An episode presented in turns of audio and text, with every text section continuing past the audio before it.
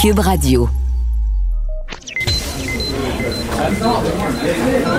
Silence. Veuillez vous lever. La cour présidée par l'honorable François-David Bernier est déclarée ouverte. Entrez dans les coulisses de la justice. Écoutez, vous serez pas jugé. Ils appellent à la barre les acteurs de l'actualité. Oui, votre honneur.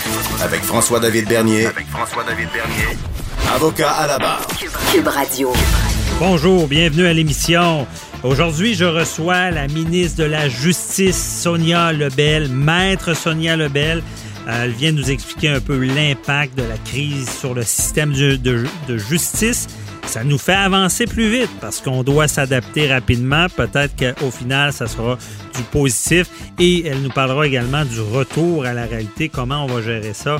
Ensuite, euh, Maître Jean-Paul Boilly nous parle de la présomption d'innocence qu'on a oublié cette semaine en voyant l'histoire du Walmart. On, a- on était pas mal plus du bord de, de la de euh, de, de la personne, l'agent qui se serait euh, rentrer dedans, mais on se rend compte qu'il y a toute une autre version, donc il faut être prudent. Euh, par la suite, on parle à Maître euh, Claude Thibault. Vous la connaissez, elle a été long- longtemps animatrice à TVA. Euh, elle, est avocate et aussi dans la médiation familiale. Elle nous parle de ça en temps de crise, comment ça fonctionne et elle nous rappellera que l'intérêt de l'enfant est toujours prioritaire. Euh, pour finir, ben, on répond à vos questions, les questions du public en lien avec la crise de la COVID-19. Votre émission commence maintenant. Vous écoutez Avocat à la barre. Avec la crise, on sait, le, le- tout, tout ce qui est du système judiciaire doit s'adapter parce que, bon, on est sur pause, mais les gens ont des droits, il y a quand même des procès qui doivent avoir lieu, des façons de faire, on doit vraiment s'ajuster. Et euh, on voulait en parler avec quelqu'un qui doit vraiment être, comme on dit, dans le jus. Désolé de le dire comme ça, mais c'est euh, la ministre de la Justice, Maître Sonia Lebel, qui est avec nous. Bonjour.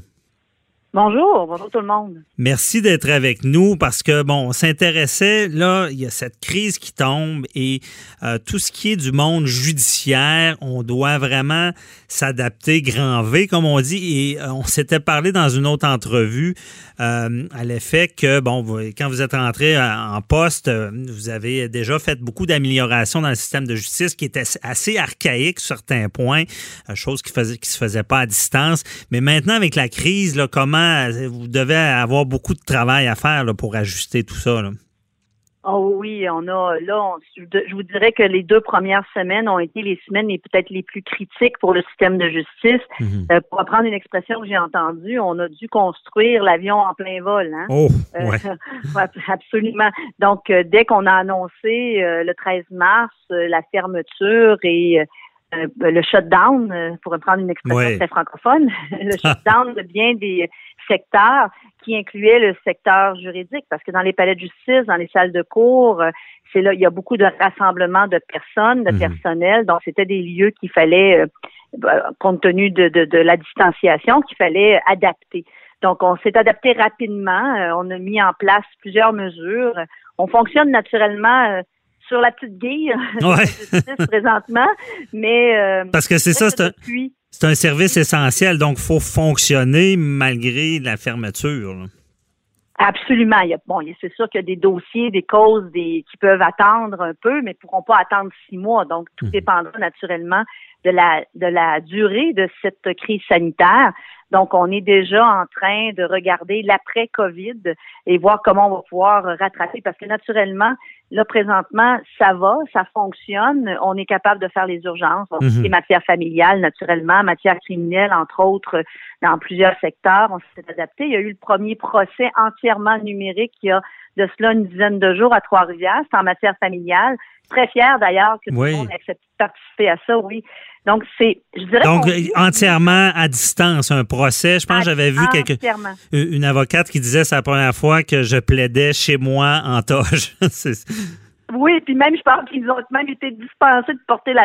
OK. On est tous un peu, on est tous un peu, on s'adapte. Mais euh, j'étais très fière de ça parce que on vit dans le fond le, le système de justice de façon un peu forcée, vit euh, une espèce de méga projet pilote euh, Mhm. de virage numérique accéléré. accélérer, Donc, c'est il faut en, en- parce que j'en témoigne moi aussi, j'ai j'ai- en droit criminel, j'ai fait une remise à distance quand pour les gens qui ne savent pas en droit criminel, fallait même pour une simple remise, il fallait toujours être en personne au palais pour la faire.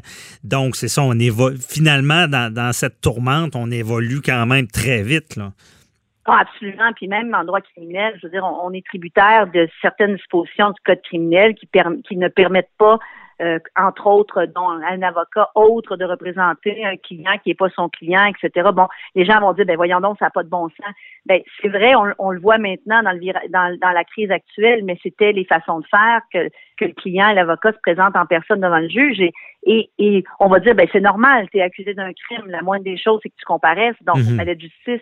Mais maintenant, on le voit, il y a même des discussions avec le fédéral, avec M. Lametti, pour adapter de façon temporaire certains articles du code pour permettre à des juges de faire des remises en bloc qui pourraient paraître bien simples, là, mais c'est là Mhm. qu'on voit aussi toutes les adaptations, euh, euh, pas juste euh, technologiques, mais les adaptations euh, législatives aussi qu'il faut faire euh, dans nos façons de faire. Le système de justice est un système très traditionnel, Ouais. je dirais pas, pour pas dire archaïque, mais dans certains, sur certains aspects, il l'est. Ben, il n'y a pas si longtemps on utilisait des fax, faut le dire. Oui, Ouais.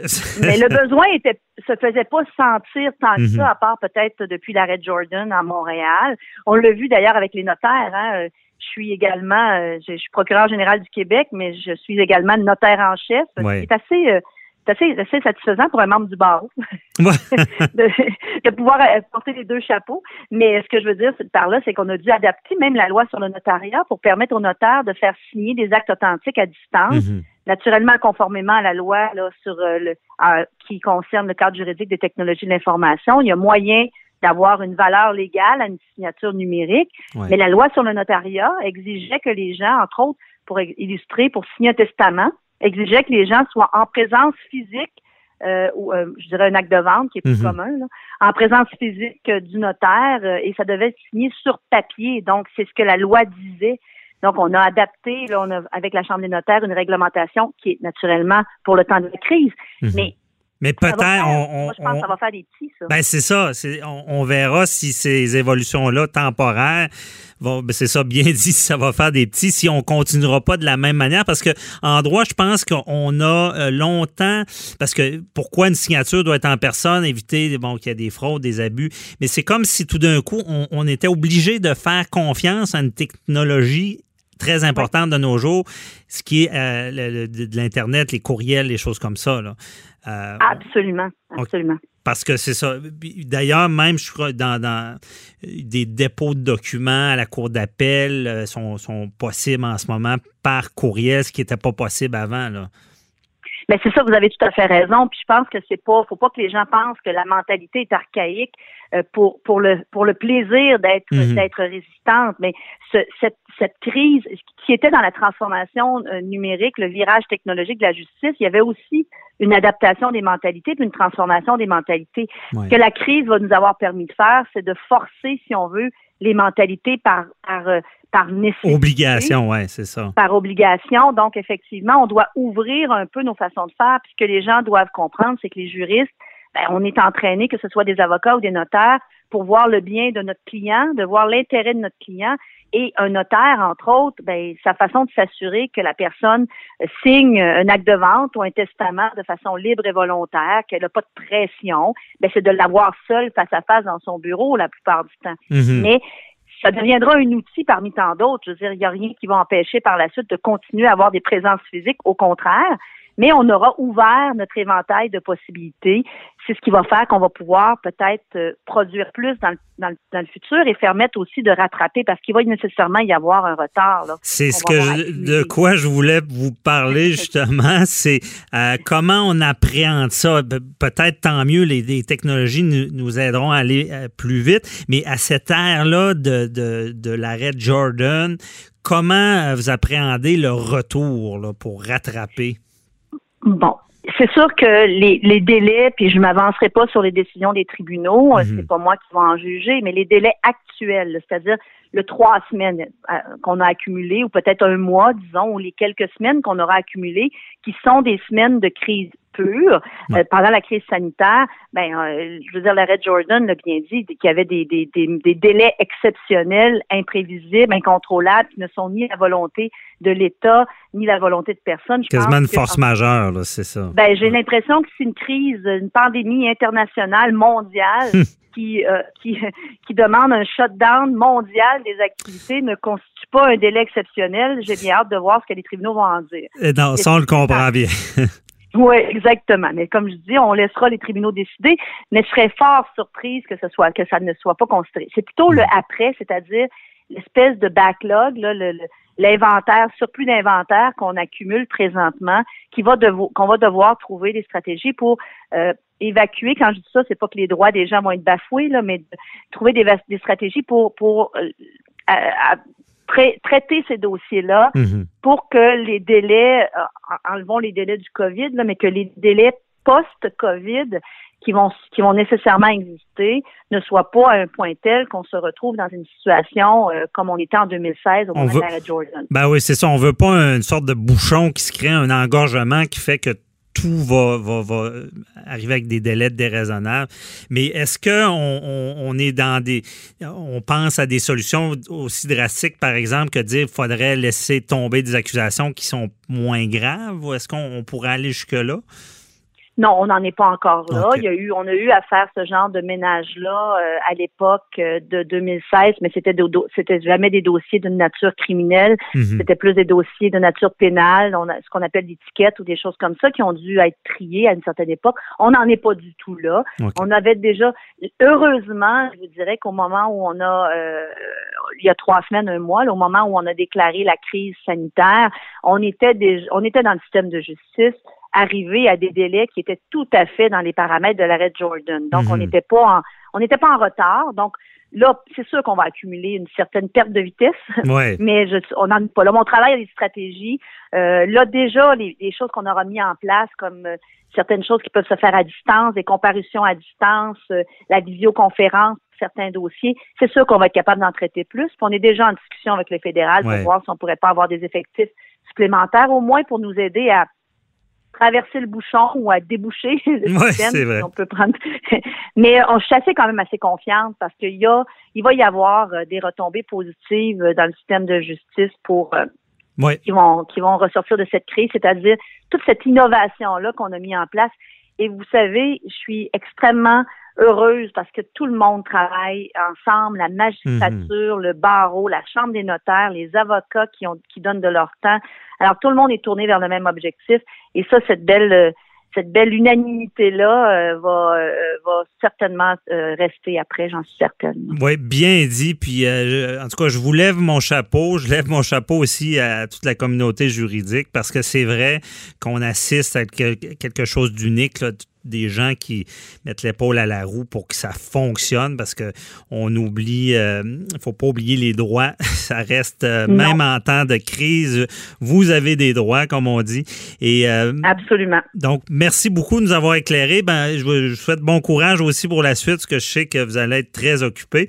J'espère qu'on pourra se faire un suivi sur, au retour, à savoir comment ça s'est passé. Puis merci beaucoup, Mme la ministre Sonia Lebel, euh, de nous avoir fait part de vos commentaires. Ça a été un plaisir. Puis merci d'avoir mis en lumière ce qu'on fait dans le système de justice. C'est sûr que c'est pas à l'avant-plan présentement, mais on travaille très fort. Puis on est là pour vous. Et merci beaucoup. Bon après-midi. Ah, C'est important. Bon après-midi. Bye bye. Avocat à la barre. Avec François-David Bernier. Avec François-David Bernier. La présomption d'innocence, c'est un concept euh, très important dans notre système euh, de justice. Vous savez, on est innocent jusqu'à preuve du contraire. Et euh, par contre, des fois, on l'oublie, euh, surtout euh, dans les médias. Des fois, on, saute vite aux conclusions, évidemment. Moi-même, mea culpa, euh, vous vous rappelez cette semaine de l'histoire du Walmart. Du jeune homme qui aurait foncé. Au départ, on pensait qu'il avait foncé en étant méchant dans un gardien de sécurité. Euh, et pour se rendre compte plus tard que le gardien de sécurité avait pas mal couru après, parce qu'on a mis la main sur les caméras vidéo dans le stationnement où est-ce qu'on voyait l'agent de sécurité euh, être menaçant, monter sur le capot, euh, donner des coups dans la vitre. Donc, euh, meilleur pas pour moi aussi parce que j'étais fâché de cette situation-là en, temps de, crise, de quelqu'un qui aurait pu faire des représailles à un agent. Et j'avais écrit un blog assez méchant sur cette personne-là. La journée qui a été publiée en même temps, la, la vidéo sortait, puis la version changeait du tout au tout. J'ai retiré mon blog, évidemment. ça, a changé. Je me suis rappelé moi-même disant c'est tellement important cette présomption d'innocence-là. Et on en parle avec euh, notre chroniqueur, Jean-Paul Boilly, qui est avec nous. Bonjour. Ben, suite à, la discussion que vous avez eue avec Maître Rancourt hier là, mm. concernant le même dossier, effectivement, euh, vous, avez conclu avec la présomption d'innocence, mais c'est un principe de base euh, essentiel en droit, en droit québécois, en droit canadien puis mhm. même endroit, euh, je dirais, nord-américain et beaucoup d'endroits sur la planète, la présomption d'innocence, elle doit Mhm. Alors, évidemment, puis moi aussi, mais occupe pas parce que vous avez, j'ai fait un petit commentaire sur votre blog en, disant, ben là, écoutez, euh, comme je dis souvent, hein, la loi s'est faite pour les imbéciles, des, imbéciles comme ça. Ne sachant pas, évidemment, le lendemain, qu'il y aurait cette réaction-là parce que, bon, vous l'avez vu avec Maître en cours, là, il semblerait qu'ils ont une vidéo qui démontre une toute autre version des faits. Et même la police de Sherbrooke, mais occupe pas pour elle aussi, là, parce mhm. qu'elle est allée dire, euh, avant de savoir ça le lendemain, que, bon, il, était le, suspect numéro un euh, de, dans ce dossier-là, avait manifestement euh, fait des choses illégales, bon, etc. On verra. Mais il y a une chose qui, qui est vraiment essentiel dans votre propos, là, dans ce que vous avez dit en, préambule, c'est que, vous savez, euh, euh, bon, là, en temps de crise, là, les politiciens, ils adoptent des lois. Hein. Ça, c'est la règle numéro un. Et puis, ce sont les, les, les, les policiers ou enfin les personnes en autorité qui les, qui les appliquent, ces lois-là. Alors, ils vont venir intervenir. Les policiers, bon, ont procédé à l'arrestation de ce monsieur-là. Ils l'ont interrogé. Monsieur a dû expliquer ce qui s'était passé. Bon, policier peut-être sceptique ou pas, mais Heureusement pour lui, il y a des caméras de surveillance. C'est arrivé il y a 30 ans. Pauvre monsieur, je suis pas sûr que sa version est. mais ça hein. fait peur. Ben, ça fait peur, certains. Tu sais, quand on les dit. Erreurs ça peut arriver. Là. Ben oui. ça arrive. parce qu'avec des témoignages, on l'aurait moi, j'entendais sa version de sa conjointe. Oui, ben là, elle, voyait pas ça. Ben, oui, c'est évident. Et là, on, a un, ancien athlète olympique aussi qui, est intervenu. D'ailleurs, son nom m'échappe, mais bravo à ce monsieur-là parce qu'il est venu de rendre les premiers soins aussi. Mais lui-même n'a pas tout vu. Et la partie de ce qu'il avait vu, et bon, il a essayé de bloquer cet individu-là, M. Coudard, qui s'appelle. Euh, il a essayé de le bloquer pour l'empêcher de sortir. Bon, euh, sa version n'était euh, pas nécessairement celle qu'on avait eue dans les médias au départ, mais c'était pas celle non plus en disculpant ce M. Coudard-là. Donc, il, était peut-être pas sûr de ça, lui non plus. Mais ça démontre une chose, c'est que des erreurs judiciaires, ça peut arriver, et les on sait bien de ce monde, hein, on sait bien, ah, on sait bien, on sait bien, on sait bien. Non, c'est pas on sait bien. Alors, on disait tout à l'heure, les, les policiers adoptent des lois, les policiers ou les personnes en autorité les appliquent, et ce sont les tribunaux qui jugent. Ce sont les tribunaux qui ont la capacité de justement faire la part des choses, de voir c'est quoi la version complète, pas juste une version, pas juste deux versions, toutes les versions et toute la preuve. Et c'est pour ça que c'est important. La présomption d'innocence en droit canadien, c'est essentiel. Malheureusement, les médias sociaux et, les médias traditionnels aussi, mais beaucoup plus les médias sociaux depuis quelques années, ils l'ont bafoué pas mal, cette, cette présomption d'innocence-là, en jugeant les gens, puis mea culpa, hein, vous et moi, on l'a fait cette semaine, euh, puis on n'a pas voulu mal faire, on a, voulu, on a pris l'information qui nous était disponible à cette période-là, puis on l'a commenté. Or, on le sait, faut pas faire ça parce que ce sont les tribunaux qui sont là pour ça. Ils sont là justement pour éviter toute cette euh, escalade euh, de, de, de, dérapage. Et, ce monsieur-là, écoutez, là, je sais pas ce qui s'est passé, mais il était, il était quand même emprisonné pour euh, deux nuits, à ce que je sache.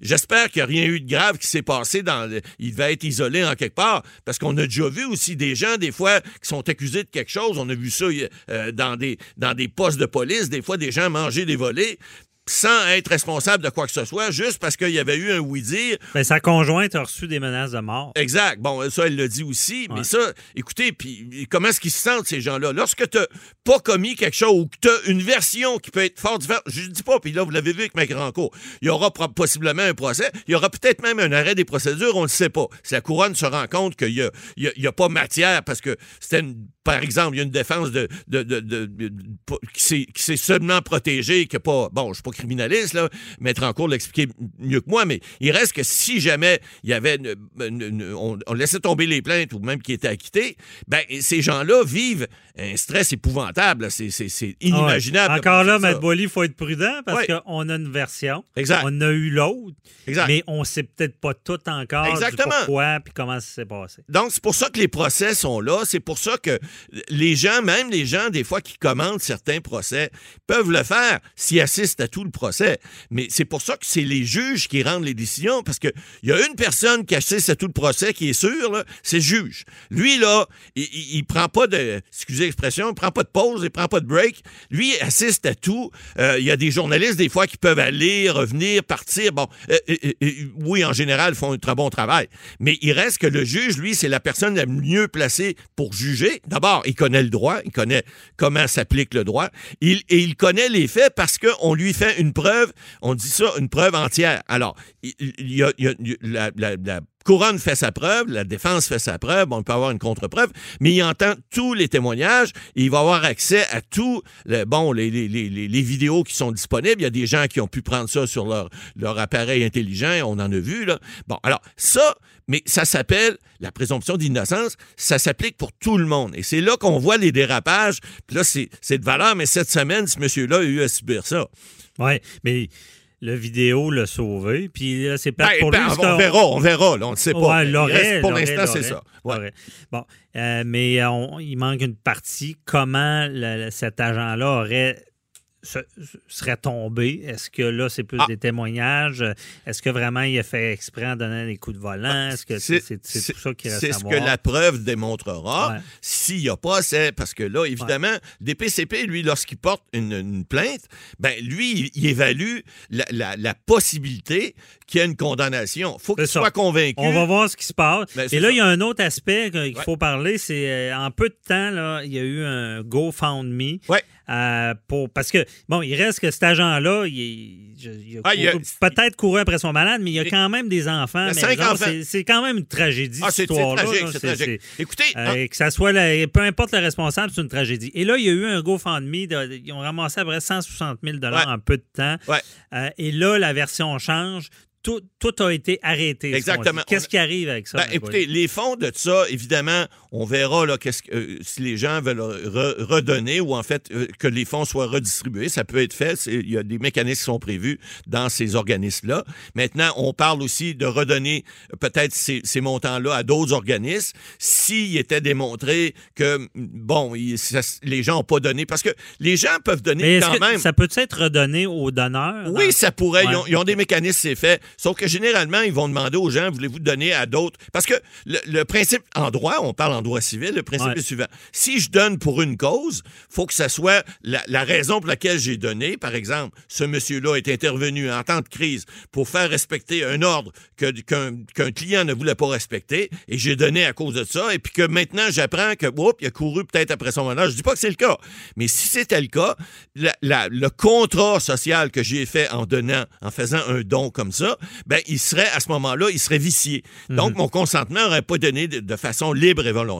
Donc, je pourrais demander à être remboursé ou à ce que ça serve à un autre organisme. Maintenant, je veux pas dire que cette famille-là mériterait pas d'avoir quelque chose. Parce que là, faut comprendre, il y a peut-être eu aussi de la provocation faite de la part du suspect. On ne sait pas. On verra. C'est ce le que je dis. On ne sait pas. Qu'est-ce qui s'est dit? Est-ce que l'autre avait d'affaires à aller prendre sa voiture, Qu'est-ce qui amène quelqu'un à faire ça? Ouais.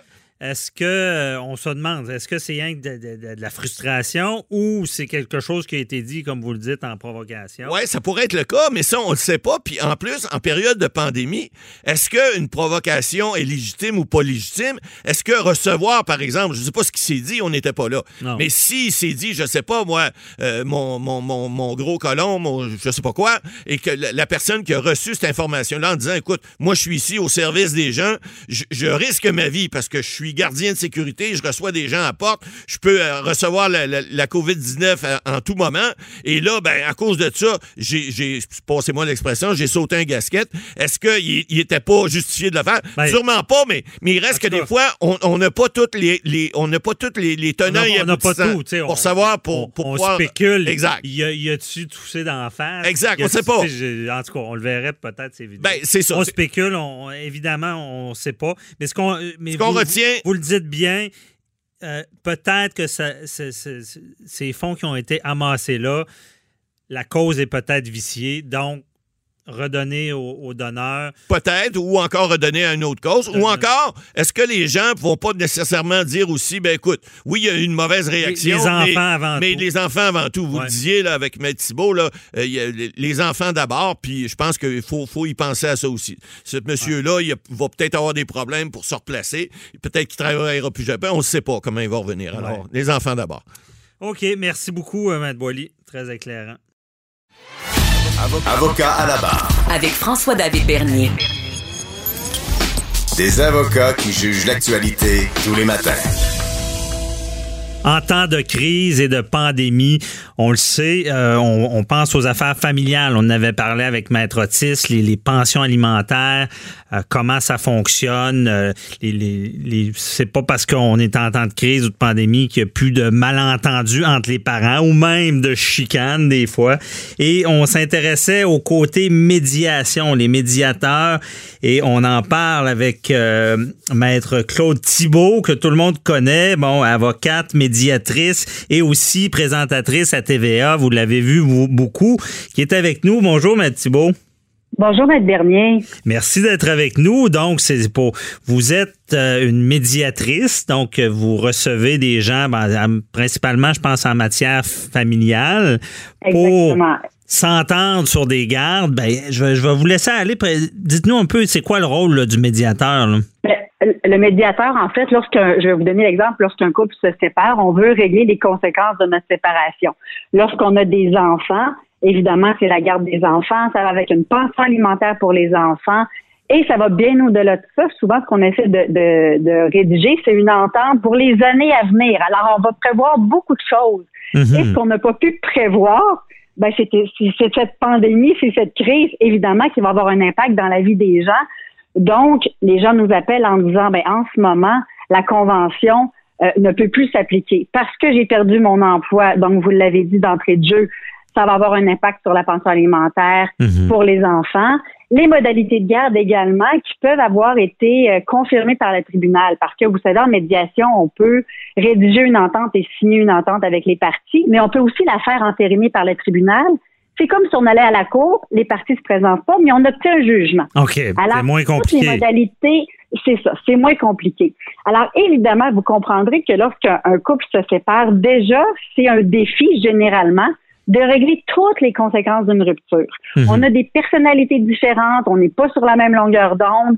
Alors, cette pandémie-là euh, ajoute évidemment au défi. Parce Oui. que les gens. Ça, met de- du stress aussi, là, de, la- Ben, l'anxiété, du stress. Euh, Exact. on est plus Et réactif.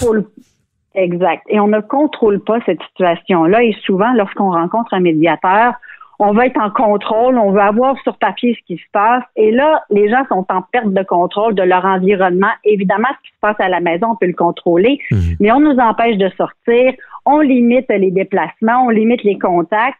Et là, il y a du va-et-vient chez un parent et chez l'autre. Il y a des nouveaux conjoints des fois, il y a des familles reconstituées. Donc, il y a beaucoup de choses à rediscuter. Et vous le disiez, c'est vrai que ça peut entraîner un stress, mais je dirais qu'il y a deux réactions. J'ai un couple, justement, à qui je viens de parler, euh, que, ils sont très euh, très calmes dans cette situation-là et ils se disent on veut pas rajouter de stress. Déjà nos enfants Euh, faut, Mhm. faut pas, euh, il faut comprendre le stress des enfants, même s'ils ont l'impression d'être en vacances. Là, quand on leur dit faut, faut pas sortir, faut pas voir vos amis, c'est un stress dans la famille. Alors il y a des parents qui vont dire, écoutez, nous on veut prendre ça calmement, on veut s'entendre, on veut être euh, des bons parents et on va bien négocier. Alors que pour d'autres personnes, c'est l'inverse. Le niveau de stress est extrêmement élevé et les réactions vont être démesurées pour l'autre parent. Mhm. Par exemple, on, on nous a parlé beaucoup des mesures d'hygiène à la maison. Hein? Ouais. Il y en a qui vont l'appliquer à l'extrême, euh, c'est-à-dire non seulement le lavage des mains qu'on nous répète de faire sans arrêt, là, 20 secondes, mais enlever nos vêtements lorsqu'on rentre à la maison, nettoyer tout ce qui rentre à la maison. Alors, ces mesures d'hygiène-là qui vont être appliquées chez un parent, mais qui ne seront pas appliquées chez l'autre parent. Et ça fâche l'autre parent, j'imagine. Parce que Et un est reste. Ouais. Oui, mais au-delà de ça, ça fait pas juste fâcher, je vous dirais, ça insécurise et il faut le comprendre. Mhm. Et en médiation, moi, je dis toujours ça, que peu importe que vous compreniez l'autre ou pas, il a raison pour lui dans sa façon de penser. Et si vous comprenez pas sa façon de penser actuellement et son stress, on n'arrivera pas à une entente. OK. Et ça, c'est un grand défi pour nous. Alors, euh, vous le disiez, vous avez parlé euh, avec euh, Maître Otis, euh, que, que je n'ai pas entendu malheureusement en nom, mais qui parlait de pension alimentaire. Mais lorsqu'on parle des modalités de garde, lorsque c'est confirmé par le tribunal, on ne peut pas changer ces modalités-là sans le consentement de l'autre parent. Ah ouais, c'est ce qu'elle disait, la même chose. Exactement. Sauf qu'il y a des motifs sérieux. Mais quels sont les motifs sérieux? Les tribunaux se sont pas présentés sur, euh, se sont pas prononcés, pardon, sur euh, l'aspect suivant. Est-ce qu'un parent qui néglige de nettoyer tout ce qui se passe, tout ce qui entre dans la maison est négligent et ça justifie le changement de garde? C'est tellement une situation Ouais. exceptionnelle que ça devient du cas par cas. Ou Maître Thibault, il y a aussi le- il y a des parents chez qui accusent l'autre de, de sortir, de voir trop de monde ou d'être à risque par son travail, qui voudrait reprendre les enfants. J'ai entendu des histoires de même. Ouais. Ben, j'en venais à ça, puis je vais vous donner un exemple suivant. Euh, j'ai été témoin de ça, c'est dans une autre région. Mais il y a une maman, c'est une garde partagée. Et il y a une mère qui a perdu son emploi, qui est à la maison, qui reste avec son enfant. Et euh, le père a euh, ben, des droits de visite. C'est dommage que ça s'appelle comme ça, mais en tout cas, a, a des moments avec avec son enfant. Et la mère refuse présentement que le père euh, aille chercher l'enfant parce qu'il travaille dans un milieu qui est plus à risque, hein, Ouais. dans un hôpital. Et cette maman-là, évidemment, dans la vie normale, ne peut pas empêcher son père de voir son enfant. Il ne peut pas priver l'enfant, on va le dire comme ça, de voir son parent. Mhm. Alors, généralement, ce qu'on fait, vous savez qu'on peut téléphoner à la police pour dire, écoutez, j'ai un jugement. Elle m'empêche, c'est une infraction criminelle hein, de retenir son enfant. Là, c'est prévu au code criminel. Donc, on m'empêche de voir mon enfant. Et en ce moment, je peux pas vous dire que c'est comme ça partout, mais j'ai eu vent à la sûreté qui- qu'ils ont eu l'indication de ne pas intervenir en ce moment. C'est tellement flou et nébuleux, cette histoire-là, qu'on ne sait pas nécessairement toujours quoi faire et les policiers semblent vouloir se retirer de ça, sauf qu'il y a un jugement qui vient de sortir la veille en disant, malgré la crainte du parent, là, il est obligé de respecter les droits Ah, de ok, visite ça- de respecter la garde partagée. Les tribunaux se sont penchés là-dessus. Il faut vraiment respecter ça. Parce qu'il y, y a des parents, on se cache pas, qui sont déjà pas chauds à l'idée à ce que l'autre voit les enfants et que là, c'est une occasion en or euh, de, de, de- mettre des bâtons dans les roues pour pas que ça marche. Là. Et moi, je vous dirais que vive la médiation pour ça. Parce Mhm. que si un parent empêche l'autre parent de voir son enfant, Ouais. on va prendre un avocat et les avocats vont se battre entre eux. Mhm. Lorsque je reçois une situation, des clients qui vivent une situation exceptionnelle, moi, je leur dis, expliquez-nous qu'on comprenne vos craintes. Expliquez-nous. Et on revient toujours à l'intérêt de l'enfant. Ouais. Et des, des fois, on a des clichés dans notre tête. La mère est avec la petite fille. Je vais vous dire ça comme ça. le père, là, un week-end sur deux. Et c'est correct qu'elle reste avec la mère. Mais je vais vous donner l'exemple suivant. Garde partagée. Une mère de famille qui est médecin, qui sauve des vies en ce moment. La petite fille s'ennuie de sa mère et le père veut priver sa petite fille de voir sa mère parce qu'il a Mhm. perdu son emploi et qu'il est à la maison. C'est des situations comme ça qui sont extrêmement déchirantes Ouais. mais il faut comprendre les angoisses. Et Mhm.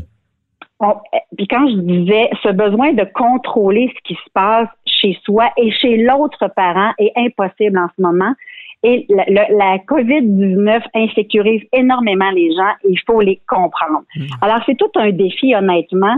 Et la seule façon de pouvoir en arriver à une entente, c'est de se parler et de se comprendre. Et des fois, on, euh, dans cet exemple-là où la mère ne veut pas que, que évidemment, ça, ça se passera pas comme ça. Là, si les tribunaux se, se, se prononcent, la, la, la maman qui retient son enfant va devoir laisser son enfant aller voir son père et avoir des contacts. Ben oui. La médiation, C'est c'est se parler, mais Thi- Thibault, c'est se parler, mais justement, la médiation, vous êtes là pour les diriger et les tempérer. Ça, ça joue beaucoup parce que je, je crois comprendre que vous êtes avocate, c'est certain, mais vous devez avoir une partie de, de psycho, quasiment de psychologue. Là. Vous, êtes, vous devez devoir, euh, je sais pas comment l'expliquer, là. il faut, faut, faut être à l'écoute, faut, faut avoir ce côté-là psychologue. Là. Ben, je vous dirais que lorsqu'on a suivi nos formations, ma formatrice disait nous faisons de la psychologie illégalement à la blague, évidemment. Mais on a des formations de psycho- en, en psychologie et souvent, je vous dirais que c'est 80% de la psychologie et 20% du droit. Ah, c'est ce ça la médiation. Ouais. Et euh, je je vais vous donner un exemple, pas en temps de crise, mais imaginez en temps de crise, euh, la maman a bien de la difficulté à ce que la nouvelle conjointe s'occupe de son enfant. Si on s'en va devant les tribunaux, euh, il n'y a pas un juge qui va dire Monsieur, votre nouvelle conjointe, là, elle n'a pas le droit de s'occuper de votre enfant. On- Ah. le- les tribunaux vont dire écoutez, chez papa, il y a la garde partagée, il, se passe, il, va, il, il va convenir de ce qui se passe chez lui, madame, contrôlez ce qui se passe chez vous. Mais monsieur a sa vie et vous avez votre vie. Mais moi, en médiation, je dis, je comprends que la loi dit ça, mais est-ce qu'on peut s'ajuster? Est-ce qu'on peut, s'il vous plaît, se donner un délai? Parce que la maman, en ce moment, elle souffre. Là, j'embarquerai pas dans ce détail-là, là, mais Ouais. Tu sais, il y y, y a le processus de deuil que j'appelle où il y a le choc, puis il y a plusieurs étapes à franchir. Mhm. Et en médiation, moi, je mets ça de l'avant. En ce moment, c'est démesuré parfait, mais est-ce qu'on peut respecter quand même cette émotion-là actuelle? Mais c'est ça, il y a beaucoup d'émotions, mais ce qu'il faut rappeler aux parents, puis j'ai vécu une séparation aussi, puis c'est c'est de, de se dire, c'est pas vous, c'est l'enfant. Vous êtes un adulte déjà, là, regarde, vous êtes majeur vacciné. Votre enfant, l'intérêt de l'enfant qu'il faut remettre au centre des discussions. Ça ressemble à ça, je Mais c'est extrêmement difficile. Puis je peux vous donner un autre exemple. Imaginez-la en temps de crise où une mère était très, très euh, possessive de son enfant et son père à elle, donc s'occupait, était devenu presque... Donc le grand-père jouait le rôle du père et le père était mis à l'écart. Et on a abordé ça et à un moment donné, je lui ai dit, vous êtes tellement chanceuse d'avoir un grand-père présent. Mon Dieu, que j'aimerais ça. Et après avoir valorisé son environnement, on l- je l'ai amené à réaliser que ça n'avait pas de bon sens. Et là, les larmes sont arrivées. Puis euh, elle a expliqué pourquoi c'était comme ça, quelle enfance elle avait vécu. Bref, si on n'avait pas crevé l'abcès, comme on dit, ça aurait été plus difficile. Tu sais, alors il y, a- il y a beaucoup de. faut laisser les gens Ben oui, s'exprimer. c'est un, bon exemple aussi euh, de, de comprendre une situation. Souvent, c'est le premier pas pour la régler. Euh, c'est tout le temps qu'on avait. Tout, très intéressant, euh, Maître Claude Thibault, nous avons éclairé en ces temps-là de, de, crise et on invite les gens à aller vous voir si euh, veulent régler des problèmes. Puis c'est vrai que la médiation, c'est- la meilleure façon de faire. Je suis avocat, j'ai fait du litige en, droit familial et c'est tout le temps la première étape avant de se chicaner devant les tribunaux. Donc, merci beaucoup. Ben, ça me fait plaisir. Merci à vous. Bonne journée, bye bye. Au revoir. Avocat à la barre. Alors je procède à la lecture du verdict. Avec François-David Bernier. Les meilleures plaidoiries que vous entendrez. Cube Radio. C'est maintenant l'heure des questions du public. Les questions, vos questions, euh, posez-les. On y répond sans honoraire, sans frais ju- juridiques. Et Avec, à distance. Et à distance, oui. On évolue. Maître Boily, euh, cette semaine, on, on a plein, plein de questions, là, évidemment. Euh, toute ces- cette période-là de crise amène son lot de questions judiciaires, beaucoup d'économiques, mais je vais vous dire que le, juridique est très important à ces temps de crise-là. Ouais, Donc, on autres, vous invite à de- continuer. On s'occupe pas de vos problèmes de santé, mais vos problèmes légaux, on essaye de voir ce qu'on peut faire. Oui, qui peut. euh, Les problèmes légaux peuvent affecter la santé également. Euh, donc, euh, il y a Jean de Sainte-Thérèse qui veut savoir si le peut recevoir la PCU, même s'il reçoit présentement du chômage. Qu'en est-il? Le principe est fort simple dans, ce, merveilleux monde euh, que les gens ne savent pas trop s'ils ont droit ou ils n'ont pas droit. là. Si vous avez droit à des prestations euh, de chômage, vous ne pouvez pas avoir la PCU en même temps. Ça, c'est clair. Mais si ça se termine, là, vous pourrez le demander. Vous savez que la, la PCU, comme telle, c'est quatre périodes, c'est quatre mois, en fait, vous allez avoir droit à 16 semaines en tout. Alors, ça, c'est jusqu'en décembre. Vous n'êtes pas obligé de la prendre tout de suite. Si, pour être éligible, il faut, a- faut pas, ne pas avoir de revenus d'emploi pour une période de 14 jours. Alors, ça, ce sont les conditions qui sont prévues. Maintenant, si vous avez des revenus de chômage, ça remplace votre revenu d'emploi. Donc, vous n'êtes pas éligible pendant que vous recevez le chômage. Mais une fois que votre chômage est terminé, là, vous allez pouvoir être éligible en faisant la demande. Si maintenant votre chômage finit à, à fin avril, ben, pour, la, les périodes qui commencent, on sait que les périodes commencent le, à partir de la mi-mars. Alors, ça va jusqu'à mi-avril, mi-avril, mi-mai, etc. Ce sont les périodes qui sont couvertes. Donc, si vous avez reçu du chômage, par exemple, jusqu'à fin avril, ben, vous pourrez demander pour la prochaine période, là, vous pourrez demander le 2000 de PCU. Mais vous ne pouvez pas avoir les deux en même temps, là, ça ne fonctionne pas comme ça. Donc, c'est jusqu'à décembre. Exact. Qu'on dit que Et c'est les demandes mois pourront- maximum. pourront être faites, oui, que les demandes pourront être faites. Évidemment, dépendamment là, si vous, vous êtes éligible, parce que vous êtes éligible si vous n'avez pas de travail, si vous avez gagné au moins 5 000 l'an dernier, euh, si vous avez, euh, bon, vous, êtes, euh, vous avez perdu votre emploi à cause de la COVID ou que, ou que votre trava- euh, vous n'avez pas pu trouver d'autre travail depuis. Alors, faut être éligible quand même. Mais c'est une période quand même de quatre mois et pour l'instant, on l'a mis jusqu'à décembre. On aura peut-être plus tard cette semaine, on a parlé d'un 10 heures là, de pouvoir travailler. Non, non, mais justement, Maître là. 10 heures là, il y a des gens là, qui, qui tombent avec, au lieu de tomber avec rien, ils se ramassent avec presque rien. Presque rien. Ça veut dire qu'ils ont une activité qui est respirateur artificiel Exact. urgent Exact. et théoriquement, ces personnes-là, est-ce qu'ils ont le droit? Ben, pour l'instant, Je veux dire, quelqu'un qu'il faut qu'il fasse, qui, Ouais. va rentrer, euh, mettons, à 500 pièces de revenus parce qu'il doit maintenir un service d'urgence. Ouais. Euh, Il, devrait avoir le droit à ce En service fait, le premier ministre Trudeau euh, a annoncé cette semaine qu'il allait faire quelque chose pour ces gens-là. Il parlait d'une dizaine d'heures par semaine, mais c'est pas dans le programme encore. On a vu aussi, ils font des ajustements. hein. Avant, les gens qui Ouais. recevaient un dividende pouvaient pas le recevoir. Et là, maintenant, oui, ils ont fait un ajustement, c'est changé. Euh, il y a un autre programme aussi pour les employeurs. On parlait, si vous aviez perdu 30% de vos revenus de euh, avec les mois de, de l'an passé, vous seriez éligible. On a fait un ajustement cette semaine de 15% Alors, c'est comme la pandémie. hein. On s'ajuste. Le docteur euh, euh, euh, Arruda, lui, il s'ajuste à toutes les semaines avec... Mais ce qu'il faudrait Mais- pas voir, je vais vous le dire, puis on s'en reparlera, Ouais. il faudrait pas voir des promesses Qui pour sont- bien paraître, Ouais, effectivement. annoncées, Non. qui ne sont pas faites. Mais- Donc, on, on met une petite note à, à l'agenda.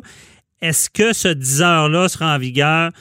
Euh, la Ben, semaine on- prochaine? on verra, on Parce verra, que c'est logique, c'est Ben oui, logique. tout à je veux fait, dire. parce qu'on veut aider des Entre gens- avoir rien puis presque rien, on est pas mal dans le même On va aider des gens dans un cas où c'est un cas exceptionnel, puis il y a des gens qui ont besoin d'aide, même s'ils ont un peu de revenus. Alors, ça, c'est clair. Et ça a été annoncé.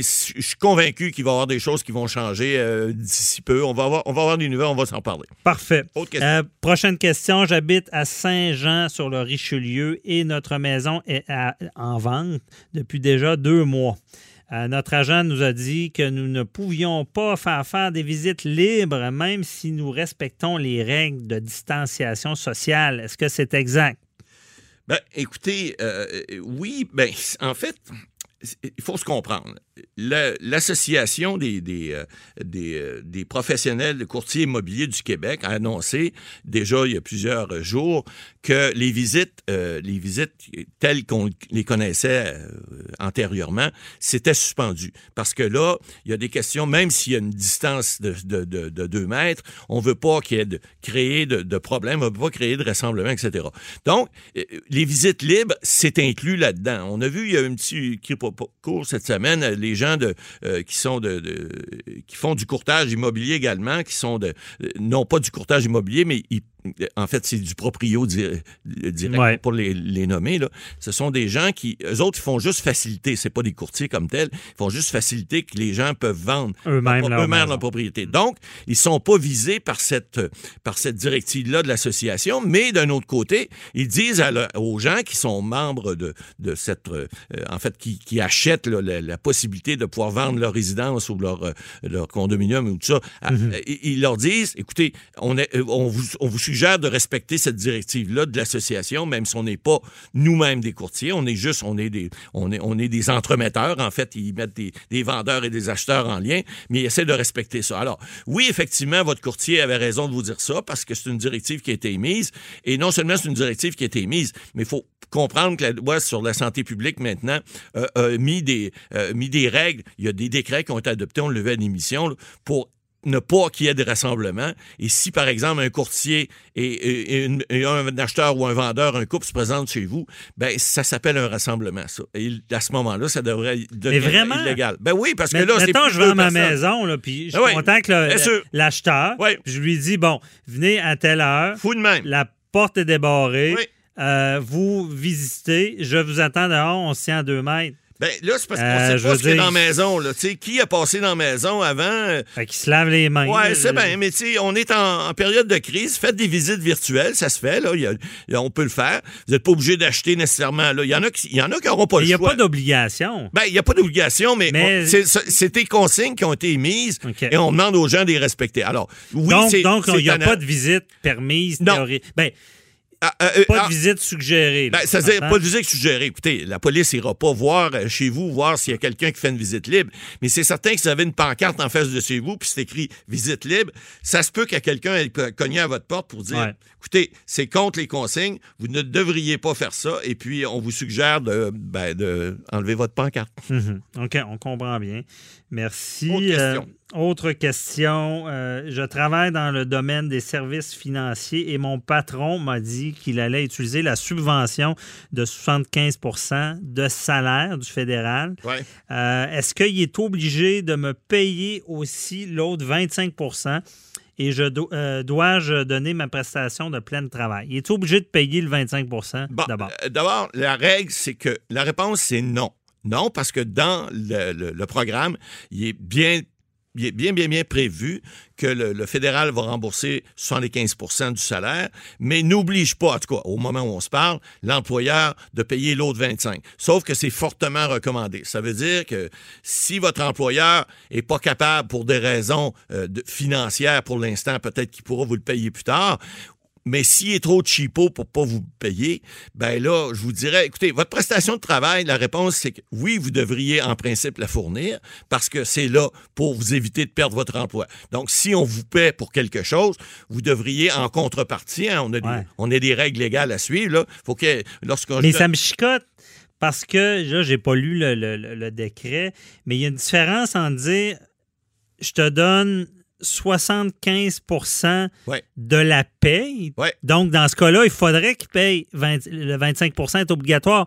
Ou dire je te donne 75% de la paye habituelle. Oui, exactement. Si, effectivement, il y a- on ne donne pas le 25 on pourrait dire que la prestation de travail devrait être coupée du corps parce qu'on ne reçoit pas la contrepartie. Alors, ça, ça serait normalement correct. Mais on- en ces temps, euh, euh, en fait, le programme, il a été mis là. On a vu Air Canada là, qui avait mis à pied des, des milliers d'employés qui les a rappelés au travail. Pourquoi? En disant, ben écoutez, les avions voleront pas plus, mais au moins, votre 60 vous allez avoir 75% Au lieu d'être au chômage, vous allez, ils ont fait dû faire des calculs, vous allez recevoir plus en cette prestation-là qu'en en ayant du chômage. C'est pour ça que le gouvernement a mis ça en force, en sachant très bien que plusieurs entreprises allaient le prendre. Au lieu de les mettre au chômage, va les mettre. Mais est-ce qu'ils vont toutes les faire travailler? Ben, bonne question, parce que c'est pas mal plus simple de dire aux employés d'Air Canada, restez chez vous, que venez à l'aérogare, mais il n'y a pas d'avion qui vole. Non, Alors, c'est ça. voyons donc. Un tien sous le Ben- vaut mieux qu'un tien sous l'aura. Ben, Et comme ça. mon grand-père disait,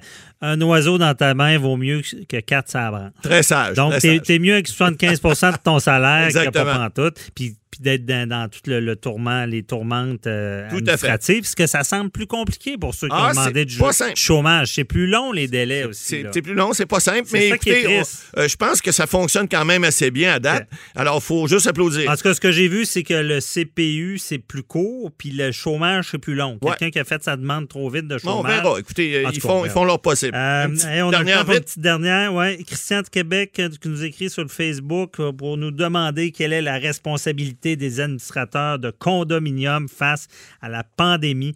Euh, Peuvent-ils être tenus responsables si le virus se propage dans l'immeuble? Très Ben, intéressant. écoutez, rapidement, parce qu'on n'a pas Ouais, beaucoup de temps. Je- non, mais je, je, je- j'allais vous dire, écoutez, oui, vous avez une responsabilité, parce que dans le Code civil, il est prévu que les administrateurs ont des responsabilités, puis au niveau de la santé publique également. Je donne un exemple. Les SCHSLD, c'est la même chose. Moi, je, je demeure dans un condominium, on est 77 copropriétaires.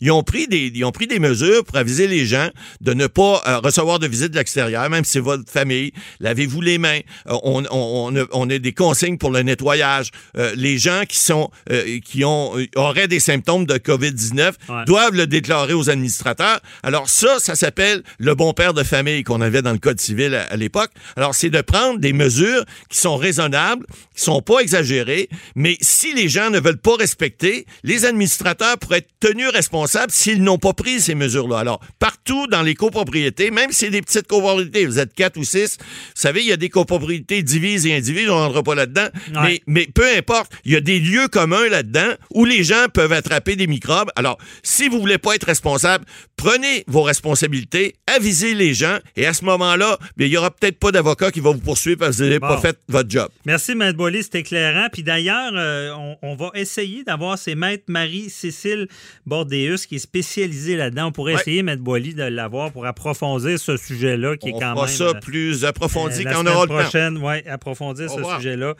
Euh, donc, c'est tout pour nous. On se retrouve la semaine prochaine. Bye-bye. Cette émission est maintenant disponible en podcast. Rendez-vous dans la section balado de l'application ou du site cube.radio pour une écoute sur mesure en tout temps. Cube Radio, autrement dit. Et maintenant, autrement écouté.